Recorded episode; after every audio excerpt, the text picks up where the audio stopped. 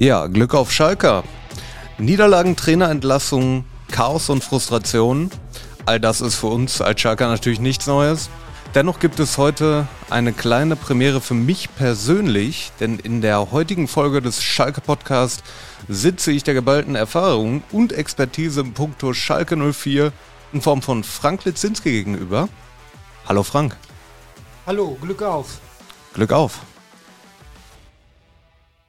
So. Hast du gut hergefunden? Natürlich. Wunderbar. ja in Gelsenkirchen und Mal ist ja nicht so weit. Das stimmt. Ja, ich komme aus der anderen verbotenen Stadt angefahren. Okay. ja, da, da ist das, die Anfahrt auch nicht so komplex. Ich fahre allerdings mit öffentlichen Verkehrsmitteln, deswegen okay. kann das ein bisschen länger dauern. Gut, dann wollen wir eigentlich direkt reinstarten thematisch, ähm, ja, unser FC Schalke 04, der ist ja aktuell ein bisschen am Schlingern, nicht wahr? Wir, wir gehen hier äh, mit der Niederlage gegen Paderborn quasi gerade um 1 zu 3 auswärts. Doppelpack von Florent Muslia und Ex-Schalker auch Felix Platte. Und dann fällt irgendwie am Ende noch ein Ball von, von Yusuf Kabadai rein. Ja, wie, wie hast du das Spiel gesehen? Ja, das Spiel war eine sehr, sehr große Enttäuschung. Äh, wir haben natürlich auch im äh, Journalistenkreis äh, vorher spekuliert, wie wird sich Schalke präsentieren und alle waren sich eigentlich einig, dass die Mannschaft sich 90 Minuten zerreißen würde. Aber selbst das ist nicht geschehen.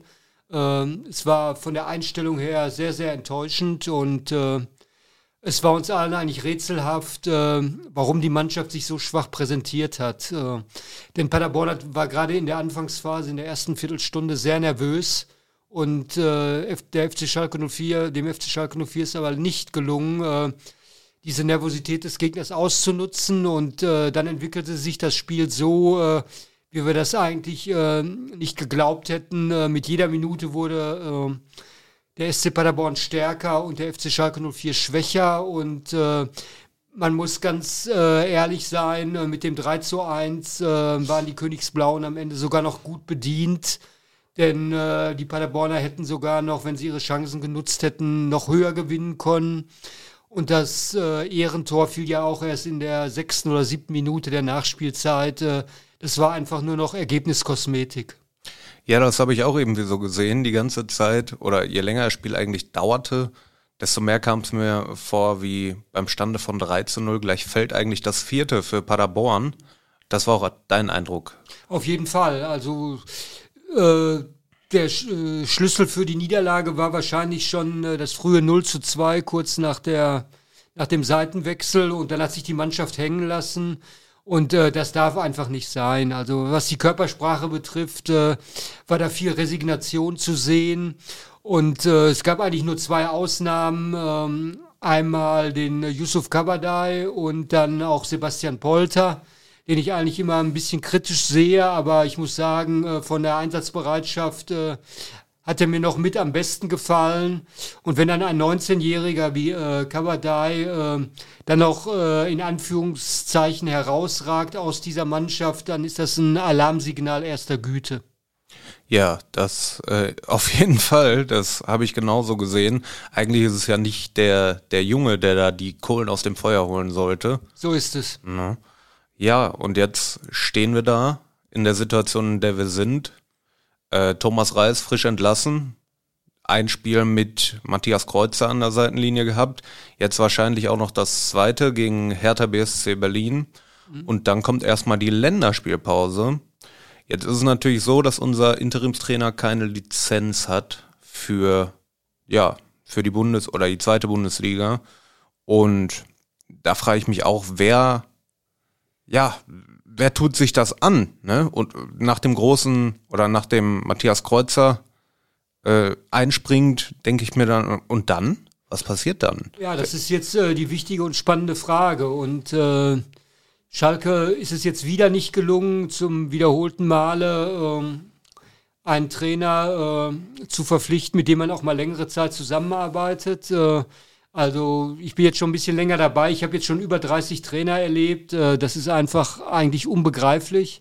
Und äh, der letzte, der länger da gearbeitet hat, war Hüb Stevens. Und das sagt ja eigentlich schon alles. Und damit meine ich ja die erste Amtszeit von Hüb Stevens, also äh, Anfang des neuen Jahrtausends. Und äh, das ist natürlich äh, eine Katastrophe, wenn du ähm, fast jedes Jahr den Trainer wechselst. Du hast keine Kontinuität und äh, damit fehlt auch der sportliche Erfolg. Und äh, die Trainerfrage ist natürlich jetzt ein äh, ganz, ganz wichtiger ähm, Baustein für die weitere Entwicklung. Aber wie schon gesagt, äh, wen holt man jetzt? Man äh, braucht einen Trainer, der einerseits Erfahrung hat, andererseits natürliche Autorität ausstrahlt und äh, dann auch noch als drittes äh, äh, so schnell wie möglich den Turnaround schafft. Und das sind natürlich alles Eigenschaften, äh, von äh, Trainern, äh, die nicht so einfach zu finden sind und die sich äh, auch schwer in einer Person vereinen lassen. Und äh, in der Gerüchteküche werden äh, viele Namen gehandelt, aber bisher hat sich nach meinen Informationen noch kein richtiger Favorit äh, herauskristallisiert. Und äh, deshalb äh, kann man sehr, sehr gespannt sein, was in der nächsten Woche passiert. Dann soll ja auch der neue äh, Vorstandsvorsitzende präsentiert werden. Also nächste Woche wird es äh, auf Schalke, das ist meine Prognose, sehr, sehr spannend werden. Ja, ich bin auch schon wirklich, äh, wäre ich jetzt ein Nagelkauer oder ähnliches, dann wäre das wahrscheinlich das, was ich tun würde. Ähm, ja, der Trainermarkt, der sieht gut aus, allerdings nicht für Schalke.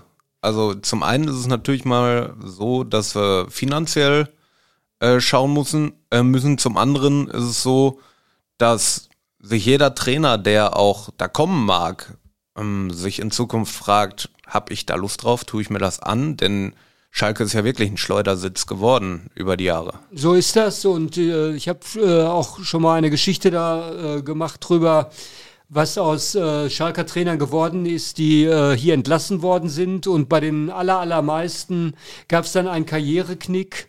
Und äh, viele sind sogar von der Bildfläche verschwunden und haben nie mehr einen vernünftigen Job bekommen.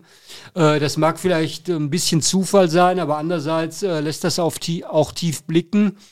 Und deshalb wird sich natürlich jetzt jeder Trainer äh, genauestens überlegen. Äh, Schalke strahlt natürlich immer noch einen gewissen Reiz aus, das ist unbestritten. Und man kann ja auch ähm, viel für die eigene Reputation tun.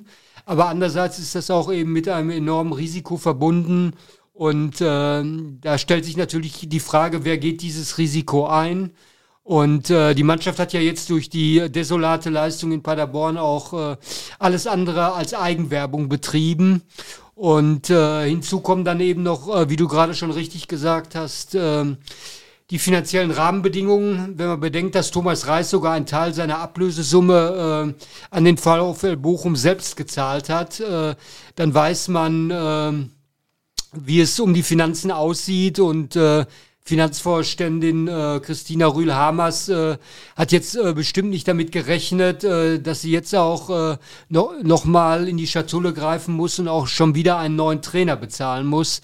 Das sind ja zusätzliche Kosten, äh, die das Budget belasten und äh, deshalb ist die ganze Geschichte mit dem Trainer alles andere als einfach und es soll ja auch eine Figur sein, die so etwas wie Aufbruchstimmung vermittelt.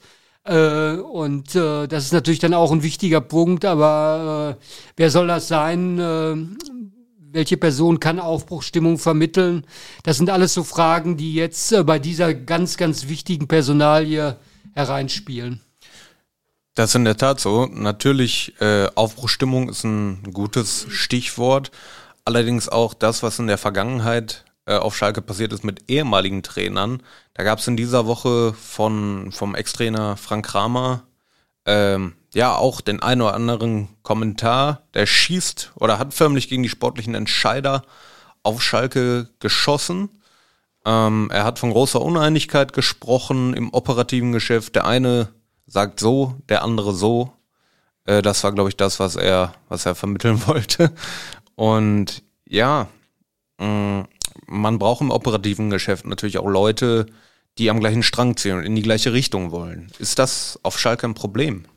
Ja, das kommt immer darauf an, äh, auf die Person, die das dann machen. Aber äh, grundsätzlich äh, ist es so, du brauchst jetzt jemanden oder mehrere Personen, ähm, die auch äh, so ein königsblaues Gen haben und äh, die sich total mit dem Verein identifizieren. Äh, damit will ich jetzt nicht sagen, dass Peter Knebel oder äh, André Hechelmann sich nicht mit dem Verein identifizieren, aber es gibt auf Schalke eine ganz, ganz große Sehnsucht äh, nach einer Persönlichkeit, äh, wie, wie es früher Rudi Assauer gewesen ist, ähm, an dem man sich äh, orientieren kann und äh, die Mehrheitsmeinung ist eigentlich, wir brauchen jetzt nicht äh, tolle Sportkonzepte, äh, wie sie Peter Knebel ja jetzt geschrieben hat, über 72 Seiten, sondern wir brauchen wirklich Persönlichkeiten, äh, die für Schalke stehen, die glaubwürdig sind und die den Verein wieder nach vorne bringen können. Also ich habe das äh, letztens erlebt auf einer ähm, äh, Talkrunde der FC Schalke 04 macht alle paar Monate einen Talkabend, äh, der heißt äh, ein Abend äh, unter Schalkern äh, über 90 Minuten. Und ähm,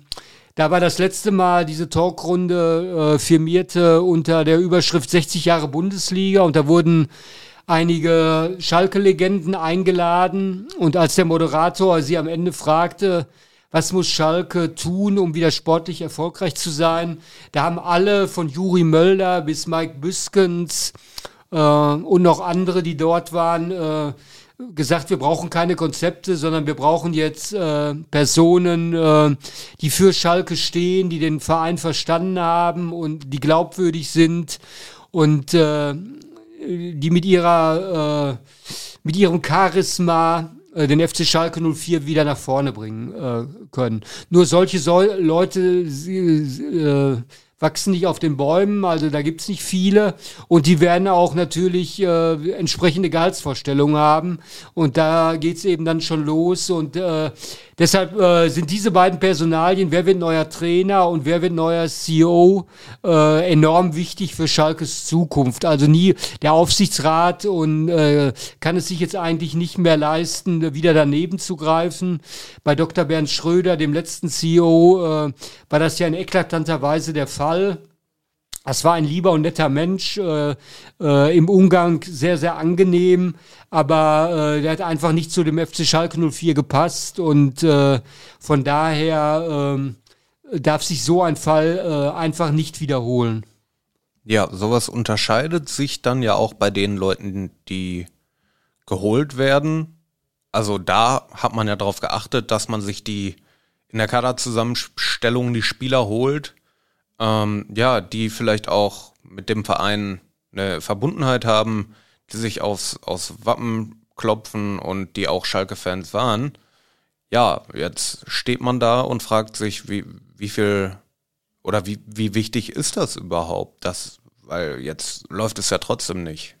Ja, also man muss da auch schon, äh, sag ich mal, äh, dem äh, Sportvorstand und auch äh, der Scouting-Abteilung äh, schon den Vorwurf machen, äh, dass jetzt nach acht Spieltagen, es ist ja jetzt schon ein Viertel der Saison, sich mehr und mehr abzeichnet, äh, dass diese Mannschaft nicht zusammenpasst. Also ich habe ja immer dieses schöne Bild äh, vor Augen von Lucien Favre. Der hat ja mal gesagt, eine Mannschaft zusammenzustellen ist wie ein Kuchenbacken. Äh, es müssen, äh, das Rezept muss stimmen und es müssen alle Teile für den Kuchen stimmen. Und wenn äh, das nicht der Fall ist, wenn irgendein äh, Teil äh, nicht schmeckt oder man nimmt zu viel davon oder zu wenig, dann ist der ganze Kuchen versaut. Und äh, das ist eine schöne Metapher auch für diese Mannschaft. Äh, ich glaube, das ganze Gebilde passt einfach nicht zusammen. Äh, das kann man an mehreren Punkten festmachen. Zum Beispiel bei der Führungsstruktur. Da hat man jetzt Simon Terodde als Kapitän äh, ohne Zweifel. Das ist ein sehr, sehr verdienter Spieler, aber von seinem Naturell, äh, sag ich mal, fällt es mir dann schwer vorzustellen, äh, dass er auch so eine Mannschaft dann richtig führen kann. Zudem ist er 35 Jahre alt, ist jetzt auch äh, verletzt.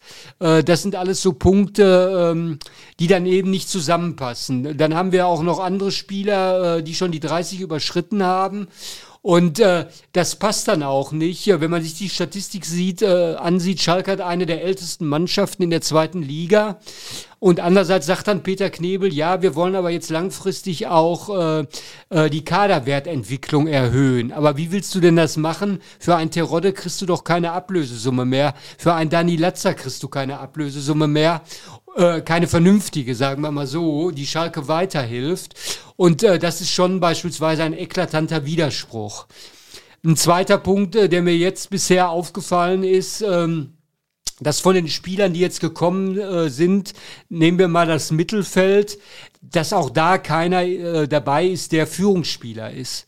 Äh, Ron Schallenberg, äh, Lino Tempelmann, dann äh, Paul Seguin, äh, das sind in meinen Augen, äh, das muss man so hart sagen, bisher allenfalls Mitläufer. Sie symbolisieren auch nicht äh, in ihrer, mit ihrer Körpersprache, dass sie mal eine Mannschaft mitreißen können. Wenn, wenn man in Paderborn gesehen hat, ähm, äh, wie teilweise teilnahmslos äh, äh, diese, die Zweikämpfe bestritten haben, äh, das war schon sehr, sehr ernüchternd. Ja, gerade bei einem Ron Schallenberg bin ich auch äh, überrascht, sag ich mal. Der wurde ja aus Paderborn mit Vorschusslorbeeren auch geholt, war dort um, äh, unumstößlicher Führungsspieler und Kapitän. Und ja, der, ich hätte mir gedacht, dass der auf Schalke auch eine ähnliche Rolle einnimmt. Jetzt ist es so, ähm, äh, nach den Berichten, die man hört, scheint er da überhaupt nicht reinzuwachsen. Das scheint alles eine Nummer zu groß zu sein. Er ja, also ich habe ich hab den Eindruck bei ihm, er ist ein lieber netter Kerl, aber ich glaube, er, er macht sich zurzeit sehr, sehr viele Gedanken und er kommt so mit diesem Erfolgsdruck äh, der auf Schalke herrscht, das ist ja was anderes als in Paderborn. Mhm. Ich kann das ja jetzt vergleichen, weil ich ja letzten Freitag in Paderborn war. Das Stadion fast 15.000, auch, auch selbst wenn das ausverkauft ist, ist das natürlich eine andere Atmosphäre, als wenn du in der Felddienstarena vor 60.000 spielen musst. Und da hat er, glaube ich, äh, zurzeit seine Probleme. Aber äh, ich bin weit davon entfernt, ihn jetzt abzuschreiben. Man muss jetzt mal abwarten. Äh, er, er, braucht wahrscheinlich eine längere Eingewöhnungszeit äh, als vielleicht andere und muss sich erst noch an diese Atmosphäre und an die Rahmenbedingungen gewöhnen. Ähm, da, das ist mir doch ein bisschen zu kurz, äh, jetzt der Zeitraum, seit er hier ist. Äh, es gibt auch Spieler, die haben in Schalke erst im, zwei, im, zweiten Jahr funktioniert, als sie verpflichtet wurden. Aber zurzeit äh, ist es eben so, äh, dass diese ganze äh, Kader eben äh, nicht so zusammenpasst. Äh, ein großes Thema ist ja auch äh, immer diese Geschwindigkeit. Damit habe ich mich ja auch letztens mal beschäftigt in einem Artikel. Und da muss man ein bisschen differenzieren. Also wenn man die, erst, die äh, ersten 100 nimmt in Sachen Schnelligkeit, da hat Schalke acht Spieler unter den schnellsten 100 Zweitligaspielern. Das ist also eine sehr, sehr gute Quote. Da stehen sie an zweiter oder dritter Stelle. Aber wenn man dann mal differenziert und guckt, äh, ist denn bei diesen acht Spielern in Sachen Schnelligkeit einer aus der Abwehr dabei? Und da ist keiner dabei. Und das ist natürlich dann schon wieder problematisch, wenn du zu langsame Abwehrspieler hast. Äh, Kaminski, Baumgartel äh, und Co., äh, das sind nicht die schnellsten. Und wenn der Gegner schnelle Stürmer hat, äh, bekommst du auch da schon wieder Probleme. Ja, gerade wenn du hoch verteidigst. Ne? Und jetzt ist es natürlich so, im, ja, im Sommer, und das ist die Entwicklung, die ich schon seit Jahren eigentlich mitbekomme auf Schalke, äh, im Punkto Transfers, im Sommer werden einige Spieler geholt, die werden dem Trainer mehr an die Hand gegeben, als dass er selber die für seinen Spielstil auswählen kann. Und die Argumentation ist, im Sommer haben wir kein Geld. Und im Winter ist es dann so, dass es sich anfühlt, als würden seit Jahren die Kohlen eigentlich im Winter dann doch mit Geld aus dem Feuer geholt werden. Warum ist es denn so, dass man nicht im Sommer direkt sagt, okay, wir, wir versuchen uns einen konkurrenzfähigen Kader hinzustellen. Ähm, ja, man will ja jetzt auch sein Scouting erweitern, aber wie kommt es, dass ja, man im, im Winter immer nachlegen muss? Ja, das kommt daher, weil man äh, die Spieler, die Leistungsfähigkeit einiger Spieler falsch eingeschätzt hat. Ganz einfach. Also mhm. äh, ist ja, äh, André Hechelmann wird ja jetzt nie sagen, oh Gott, oh Gott, ich habe mich getäuscht äh, in der Leistungsfähigkeit einer Spieler. Er wiederholt ja gebetsmühlenartig, ich bin von der Qualität des Kaders überzeugt. Aber ähm, was anderes kann er in seiner Position ja auch gar nicht sagen. Äh, aber im Winter wird man dann sehen, ähm, ob, äh, ob, er, ob dann die Überzeugung auch noch vorhanden ist. Und dann muss man eben abwarten. Äh, aber natürlich ist das ein schlechtes Zeichen. Und die Schalker sagen ja selber, die Führungsebene, dass der Wintertransfermarkt natürlich ganz schwierig ist. Und wenn du da sehr aktiv bist, ist das ein Eingeständnis, dass du im Sommer schlecht gearbeitet hast. Ganz einfach. Ja, und dadurch, dass sich sowas so oft wiederholt, normalerweise müsste man ja eigentlich schlauer sein dahingehend. Ähm, ja, kommen wir nochmal kurz zum Sportvorstand Peter Knebel. Wie ich finde, äh, seit der Entlassung von Reis, die Pressekonferenz danach, ähm, ja, eigentlich auch in der Außendarstellung fast schon katastrophal, äh, muss man so sagen. Kann man sich leisten, ihn noch bis zum Vertragsende überhaupt zu halten oder muss er eigentlich schon vorher weg? Also nach meinen Informationen äh, denke ich schon, dass, dass bald irgendwas da in dieser Hinsicht passieren wird. Äh, die Problematik ist ja äh, die folgende. Es gab ja immer wieder Gerüchte, dass äh, Peter Knebel schon äh, in die Wüste geschickt werden soll. Aber das kann Schalke jetzt überhaupt nicht machen, weil dann der Vorstand nicht handlungsfähig ist, weil ja auch noch ein CEO fehlt. Dann wäre nur noch äh, Christina Rühle-Hamers dabei und das geht ja dann äh, laut Satzung auch nicht. Dann wäre der Vorstand nicht handlungsfähig, könnte überhaupt keine Entscheidung treffen und äh, deshalb äh, geht das nicht. Aber ähm, ich glaube schon, dass äh, äh, Peter Knebel äh, äh, Schwierigkeiten haben dürfte, äh, zu halten zu sein. Und Axel Hefer hat ja letztens in einem Interview mit der deutschen Presseagentur auch kein Bekenntnis mehr abgegeben. Ähm, ich gehe davon aus, äh, wenn der neue CEO da ist, äh, dass äh, dann auch Entscheidungen äh, gefällt werden, was den Sportvorstand betrifft. Ähm, ja, mir tut es ein bisschen leid um ihn, weil der Peter Knebel sehr engagiert ist. Aber man muss ja auch sagen, er hat jetzt äh, einige Entscheidungen äh, getroffen, die nicht gut waren. Äh, unter seiner Verantwortung, äh, die, die letzten Trainer, auch mit Frank Kramer, hat es ja auch nicht funktioniert und äh, das muss er sich äh, äh, ankreiden lassen und äh, von daher äh, glaube ich nicht, äh, dass sein Vertrag verlängert wird. Ja, das äh, denke ich auch nicht.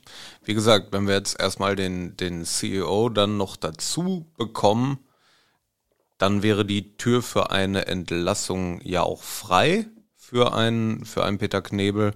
Ja, und was wird dann aus Hechelmann? Ne, der ist, der ist jung, der, also 39 Jahre, äh, ist jetzt als Sportdirektor noch nicht so lange dabei, hat natürlich auch noch nicht die Erfahrung, die Expertise ja mitbringt, vorher Chef-Scout gewesen. Ja, ja, aber diese Themenbereiche, die überlappen sich. Also mhm. ich würde jetzt nicht sagen, dass er keine Erfahrung hat. Er hat ja lange in Mainz auch gearbeitet äh, schon, dann ist er hierher gekommen. Also er hat schon eine gewisse Erfahrung, nur bei André Hechelmann ist auch das Problem, und das ist ja in der heutigen Zeit leider so, er muss erstmal in den neuen Job hineinwachsen. Und der neue Job besteht ja auch viel aus Öffentlichkeitsarbeit und äh, er macht ja auch selber in äh, Hintergrundgesprächen keinen Hehl daraus. Äh, dass er da noch reinwachsen muss, äh, dass er sich da noch nicht wohlfühlt, wenn er bei jedem äh, Spiel dann eben vor die Kameras treten muss. Äh, aber jeder Mensch ist anders, jeder hat ein anderes Naturell. Bei dem einen fällt es leichter, dem anderen schwerer.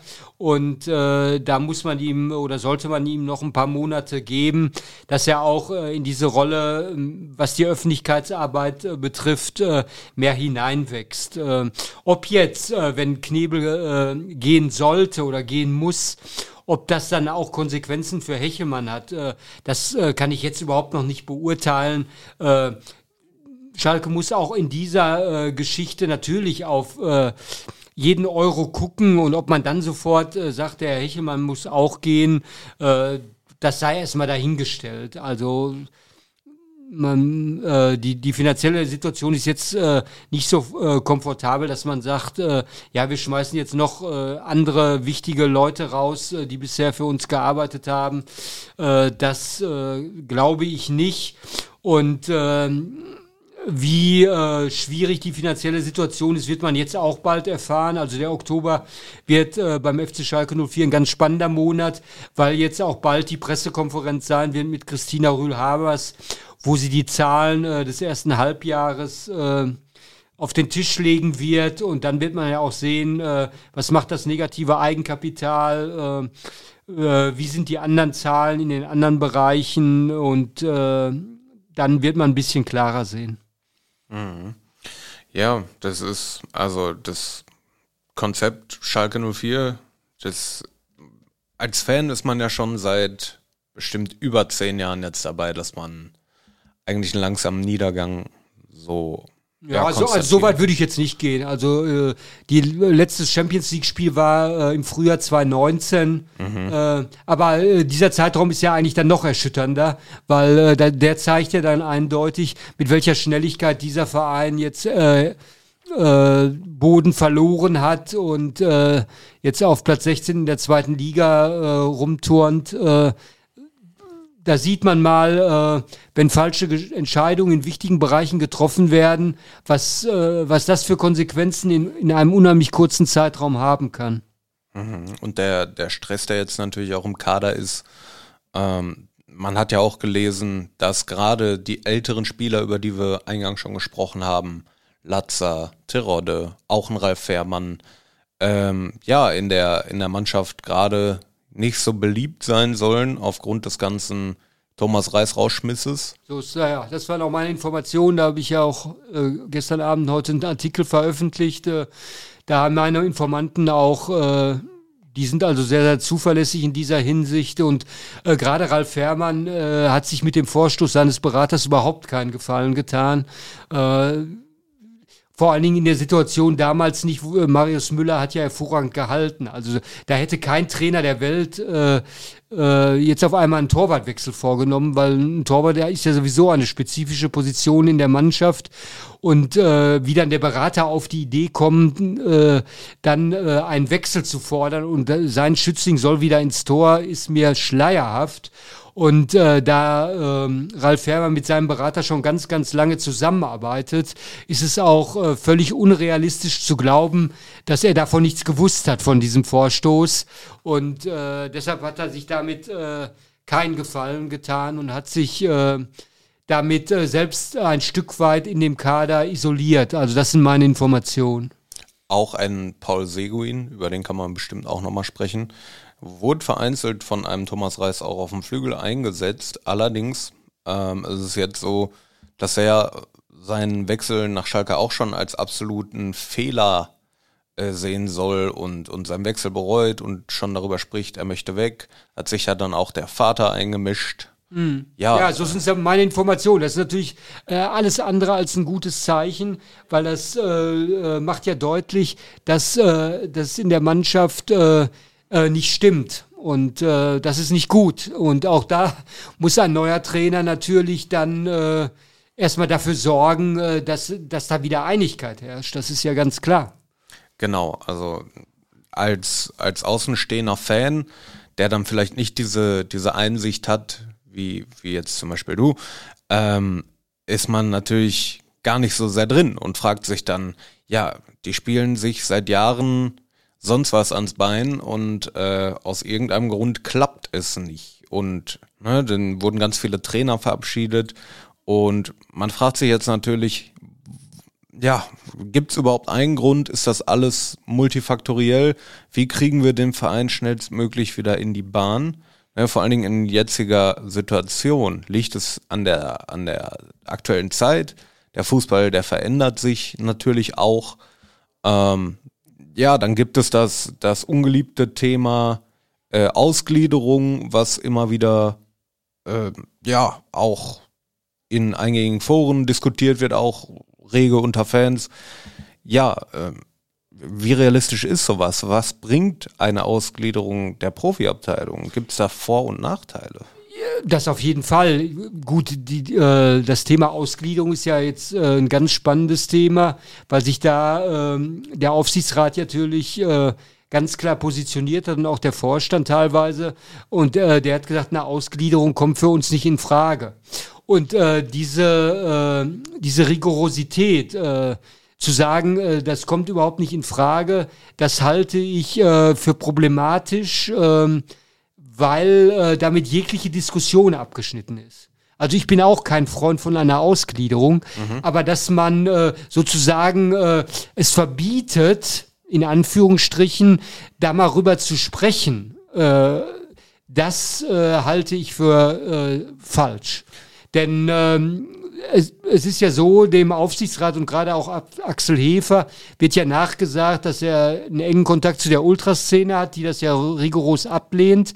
Ob der Kontakt jetzt wirklich so eng ist, lassen wir mal dahingestellt. Aber ähm, es ist ja äh, beispielsweise Fakt, äh, dass im Wahlausschuss äh, dieses Gremium bestimmt ja, wer überhaupt für den Aufsichtsrat, äh, wenn da Wahlen anstehen, zugelassen wird. Der soll ja sehr, sehr ultranah sein. Und wenn da nur Kandidaten zugelassen werden im Vorfeld, äh, die sich äh, gegen eine Ausgliederung aussprechen, dann ist das ja höchst problematisch in meinen Augen. Ähm, wie gesagt, ich bin kein Freund von einer Ausgliederung, aber man muss ja mal darüber diskutieren wenigstens. Und es ist ja auch so, eine Ausgliederung bedeutet ja nicht, wenn man die vollzieht, dass man dann automatisch sportlichen Erfolg hat. Das sieht man ja bei anderen Vereinen auch. Äh, da kann es sogar sein, dass es noch weiter runtergegangen ist. Das A und O bei, bei so einer Geschichte ist natürlich, wenn du dann einen, äh, du musst dann, wenn du das machen willst, einen Investor finden, der hundertprozentig zu deinem Verein passt und der, mit dem, wo du hundertprozentiges Vertrauen hast. Und das ist natürlich auch sehr, sehr schwierig dann. Aber dass du so eine Diskussion abwirkst äh, sofort, äh, das äh, halte ich für äh, ganz schlecht. Ja, finde ich auch. Also ich bin per se auch immer dagegen gewesen, aber man muss, glaube ich, wenn man sich die Entwicklung anguckt, auch ein bisschen, ja, man muss eigentlich aufhören, äh, die, die Hände vor die Augen zu legen und äh, so durch die Welt zu laufen, weil es kann ja so, es kann ja so einfach nicht weitergehen. Ja, und es gibt ja auch bestimmte Gen Modelle, Genossenschaftsmodelle oder sonst was, wo du dann ja die Mitglieder daran beteiligen kannst, äh, an, äh, dass ja auch ein Miss Mitspracherecht haben. Du sollst dich ja jetzt nicht äh, in die Hände eines Investors begeben und der bestimmt dann alles, die Richtlinien der Politik. Das wäre ja der völlig falsche Weg.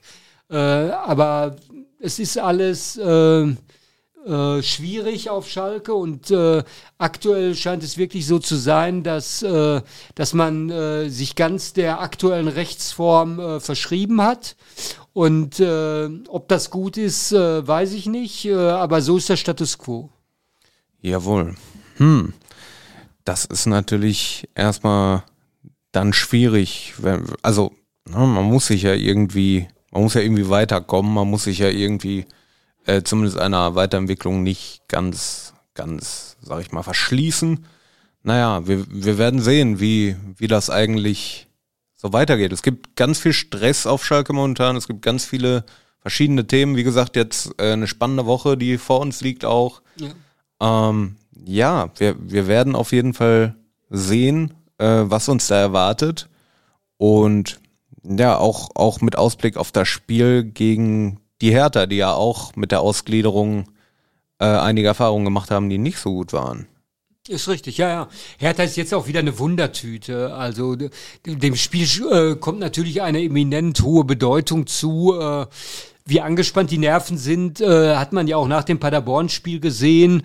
Äh, über 20 Polizeiwagen haben dann den Mannschaftsbus äh, zum äh, zum Vereinsgelände äh, kutschiert. Äh, das zeigt ja, Schalke wird da Hinweise erhalten haben, dass vielleicht in der Fanszene was passiert, wie, wie nach den schlimmen Ausschreitungen beim Abstieg vor zwei Jahren gegen, als man in Bielefeld verloren hat und dann absteigen musste.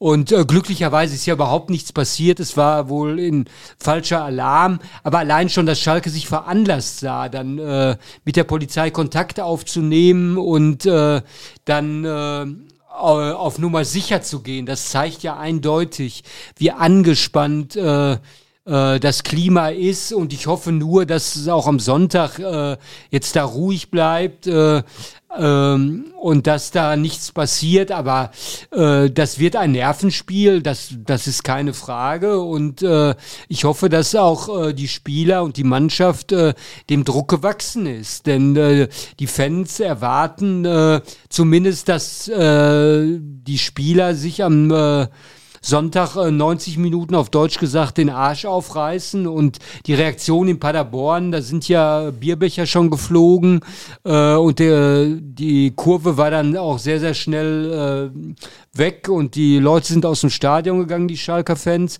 Das sind äh, alles äh, keine guten äh, Hinweise und keine guten Reaktionen, die da von äh, der Fangemeinde, keine guten Signale, die da äh, ne, ausgesendet wurden. Und äh, deshalb äh, kommt diesem Spiel am Sonntag äh, enorm hohe Bedeutung zu. Ja, also das richtig Druck auf dem Kessel auch. Ähm, wie gesagt, ne, über 60.000. Äh, wir kennen alle auch den, den Wert der Meinung der Schalker Fans, ne, der Schalker Fanszene und äh, dementsprechend muss man wirklich schauen, dass man da ja am Sonntag eine, eine seriöse Leistung abliefert. So ist es. Denn sonst wird das richtig ungemütlich. Also kann ich mir vorstellen, dass es ja, richtig ja. ungemütlich Ja, wir wird. wollen das jetzt auch nicht beschreien. Also Nein, ich hoffe natürlich ja, nicht. dass äh, dass dann alles auch ruhig bleibt. Aber ja, äh, die Gemengelage Fall. ist äh, aktuell äußerst äh, schwierig und äh, ich kann mir schon vorstellen, äh, dass äh, dass da viele äh, Menschen, die mit dem FC Schalke 04, die es mit dem FC Schalke 04 halten, dass sie schon besorgt sind und sich jetzt fragen, eben wie es weitergeht. Das ist ja de, genau das äh, ist auch mein Eindruck. Ja, und zur zur Defensivleistung, sage ich mal, ne, Schalke seit sieben Spielen nicht zu null. Ne? Und ja, der Torwart ist aktuell sprichwörtlich die ärmste Sau auf dem Platz. Ja, aber also es ist ja bei allen Mannschaftsteilen, gibt es ja unheimliche Probleme, aber du hast recht, die Defensive gehört ja auch mit zu den Schwächsten jetzt in der zweiten Liga. Äh, man muss jetzt mal sehen, äh, beim Training am äh, Dienstag hat sich das ja ein bisschen jetzt äh, verbessert. Äh, Baumgartel ist, hat die Suspendierung ist ja wie, äh, wie erwartet aufgehoben worden. Der äh, ist jetzt beispielsweise, steht wieder zur Verfügung in der Innenverteidigung, auch wenn er jetzt nicht Bäume ausgerissen hat, aber zumindest hat Matthias Kreuzer dann eine Alternative mehr. Und äh, Ralf Herrmann und äh, Simon Terodde sind auch ins Mannschaftstraining zurückgekehrt, wobei man da auch bei beiden natürlich jetzt äh, abwarten muss, ob sie schon am Sonntag zum Kader gehören. Äh, es gibt ja jetzt eigentlich auch keinen Grund, äh, dass Michael Langer seinen Posten räumen soll. Und äh, ob Terodde dann auch schon wieder spielen kann, muss man auch abwarten. Wie gesagt, er ist 35 und seine Wade hat ihn schon des Öfteren, hat ihm schon des Öfteren Probleme bereitet. Von daher muss man auch mal schauen, wie sich das dann entwickelt. Zumal wir ja mit Simon Polter da auch eine vernünftige Alternative mhm, haben. Genau. Ne? Und ja, also wir haben aktuell verzeichnen wir einen Sieg aus den letzten fünf Spielen. Ne? Das ist wirklich äh, aktuell nicht so gut. Dann da einen Spieler reinzuschmeißen wie einen Thomas Callas äh, gegen Paderborn, der ja auch im Vorfeld und in der letzten Saison bei ähm, na, nicht Blackburn, es war nicht Blackburn. Es Bristol, glaube ich, ne, oder? Genau, es war Bl äh, Bristol. Irgendwas mit B war es. ja, genau. Ähm, und der hatte ja in dem letzten Jahr dort auch schon keine Rolle mehr gespielt. Ja, war aber auch oft verletzt. Äh, jetzt in Paderborn äh, hat er jetzt auch keine besondere Leistung gebracht, aber da hat er bei mir noch äh, ein bisschen äh, Schutz, äh, weil er ja jetzt noch nicht so lange da ist. Ne? Mm, ja, gerade deshalb auch mutig, mutig so einen Spieler reinzuschmeißen. Gerade ja, aber es war ja keiner anderer da. Der Baumgartel war ihm gesperrt und gut, dieser Cissé, äh, mhm. da, da, war ja der Thomas Reis so ein großer Fan davon, aber äh, äh, diese Meinung hat er eher exklusiv, ne? Ja, das stimmt. das stimmt Thomas Reis Fall, äh, ja. wird heute übrigens 50. Äh, schöne Grüße. Ne? Ja, alles Gute. so, ähm, von einem Thomas zum anderen. Thomas Aujan ähm, ist in der zweiten Bundesliga aktuell mit sechs herausgespielten Großchancen auf Platz zwei in dieser Statistik. Okay. Ähm, einerseits spricht das für eine schlechte Chancenverwertung, die ja eigentlich der nächste, der nächste Krisenherd bei uns im Kader.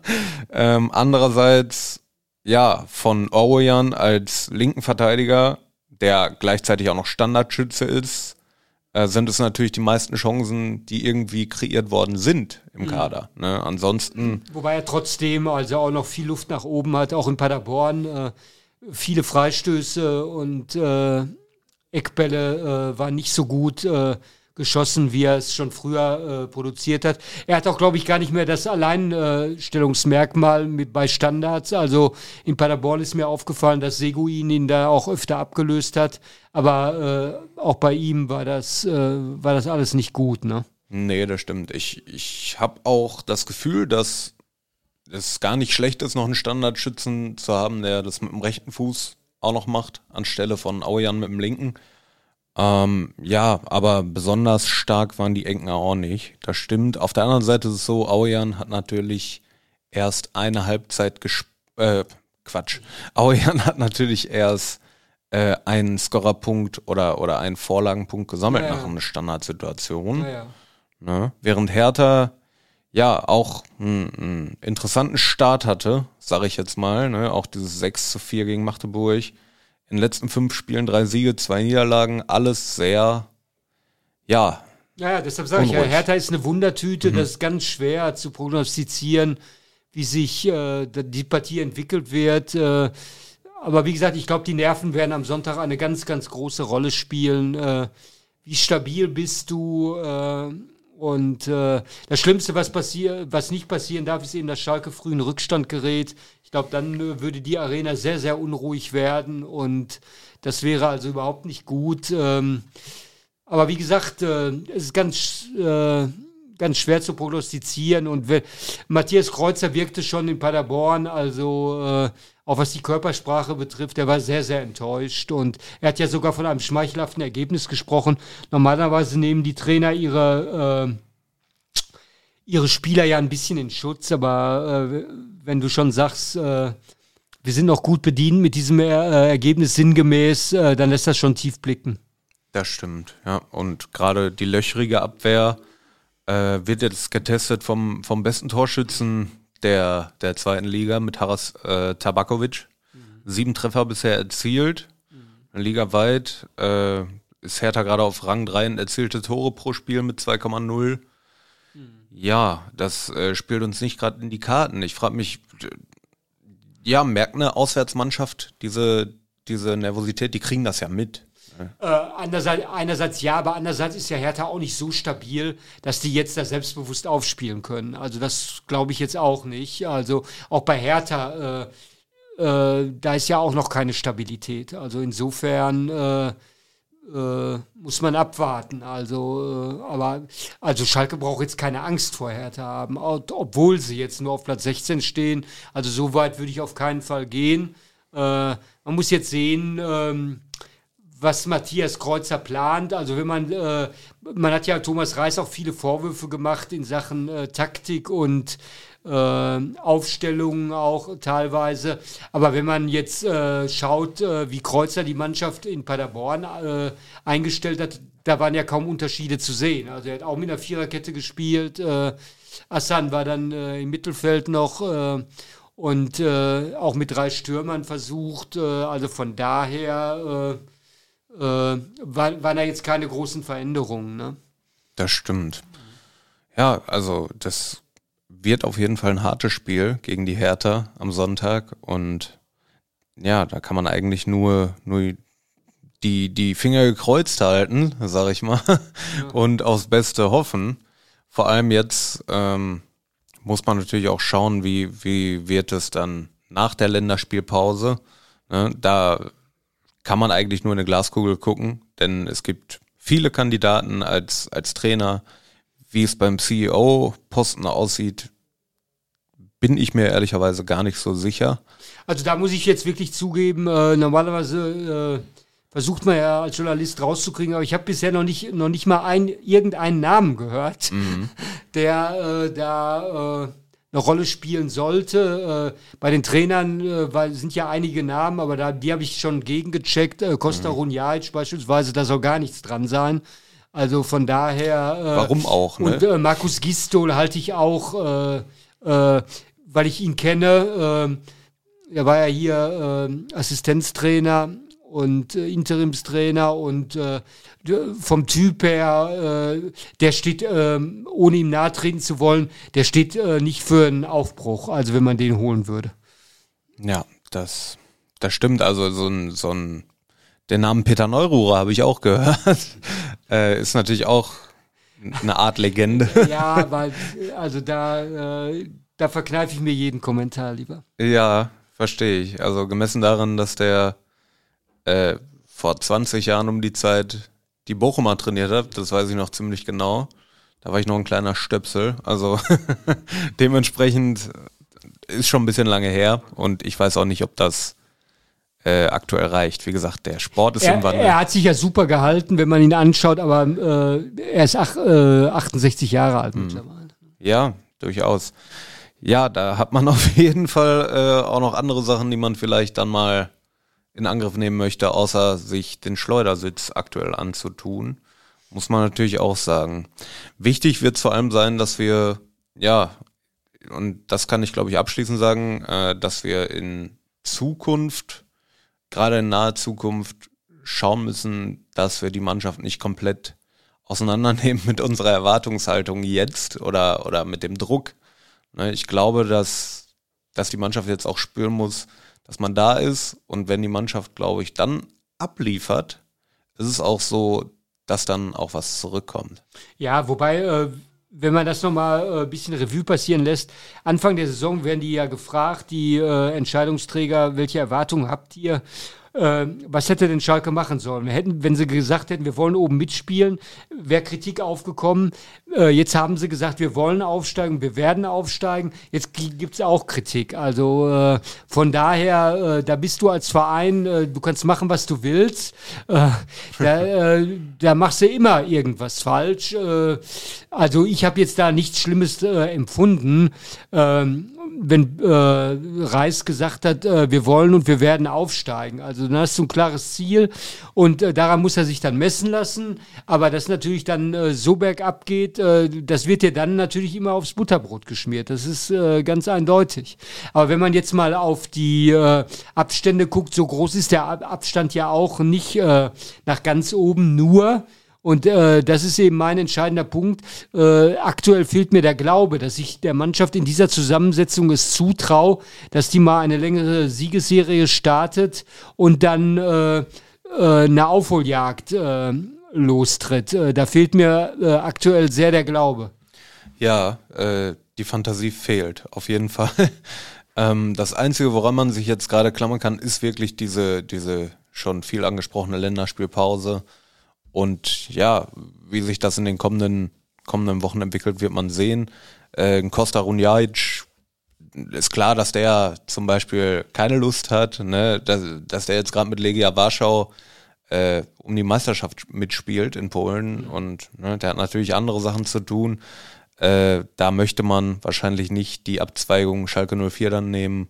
Nein, und dieser Name ist ja auch mal auch rumgegeistert, Raul. Das ist ja mhm. äh, äh, Fantasiename. Also das ist wieder irgendwie lanciert worden äh, von irgendwelchen Leuten, aber da glaube ich, dass da überhaupt nichts dran ist. Äh, äh, nichts gegen Raul. Ich habe da sogar mal mit ihm ein Interview machen dürfen. Äh, der ist ein super Typ. Aber äh, allein schon die sprachliche Barriere, also das, äh, das spricht schon so stark dagegen. Und äh, äh von den Finanzen will ich gar nicht erst reden. Das, das ist völlig außerhalb jeglicher Realität kommen wir, kommen wir abschließend äh, ja mit dem Ausblick auf, auf das Spiel gegen Hertha BSC noch zu deinem Tipp. Hast du einen? Ganz schwer, weiß ich jetzt wirklich nicht. Also aktuell ist mir die Mannschaft so instabil. Andererseits ist Hertha jetzt auch keine Übermannschaft. Äh, ich würde mal tippen 1 zu 1. Das würde zwar weder Hertha noch Schalke nützen, aber äh, du hast mich jetzt nach einem ehrlichen Tipp gefragt und äh, ne? Schauen wir mal. Ne? Aber wie gesagt, vielleicht ist ja auch noch äh, ein Joker, äh, das habe ich jetzt noch nicht genannt, äh, der ist ja auch wieder im Training, äh, äh, Kenan Karaman, weil der hat ja äh, am Anfang sehr gut gespielt in meinen Augen, hat sich dann leider verletzt und vielleicht ist der so weit, dass er der Mannschaft schon am Sonntag helfen kann, denn er hat ja auf den Außenpositionen, auf der Außenbahn eigentlich für gut Betrieb gesorgt, als er noch gesund war und äh, vielleicht ist das ja so eine Art Joker, der Schalke helfen kann. Ja, auch ein Lassmer, der jetzt zurückkam. Ne, bisher, also in der Endgeschwindigkeit sehr beeindruckend. Ohne Zweifel, aber er hat sehr, sehr große Defizite äh, in, mit der Technik und am Ball und auch in Paderborn. Äh, da, da gingen Schüsse. Äh, ich weiß gar nicht, ob sie die Bälle heute schon gefunden haben. Also von daher, äh, bei Lassmer habe ich noch äh, Probleme. Ja, da sehen wir, sehen wir glaube ich, ähnlich. Also, wie gesagt, wahnsinnig schnell, aber technisch. Hm. Gucken wir mal. Also, wird wahrscheinlich auch einen Grund haben, dass Bielefeld oder dass, dass er aus Bielefeld kam und nicht eben woanders her. Ja. Gut.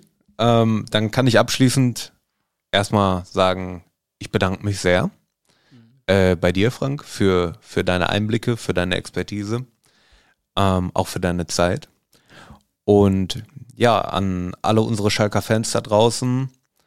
Ähm, es ist momentan eine echt schwierige Zeit und ich kann eigentlich nur sagen, ja, das, was, was unserem Verein nahe ist, ne? ihr kennt den Spruch, ähm, tausend Freunde, die zusammenstehen, dann wird der FC Schalke niemals untergehen. Glück auf. Glück auf.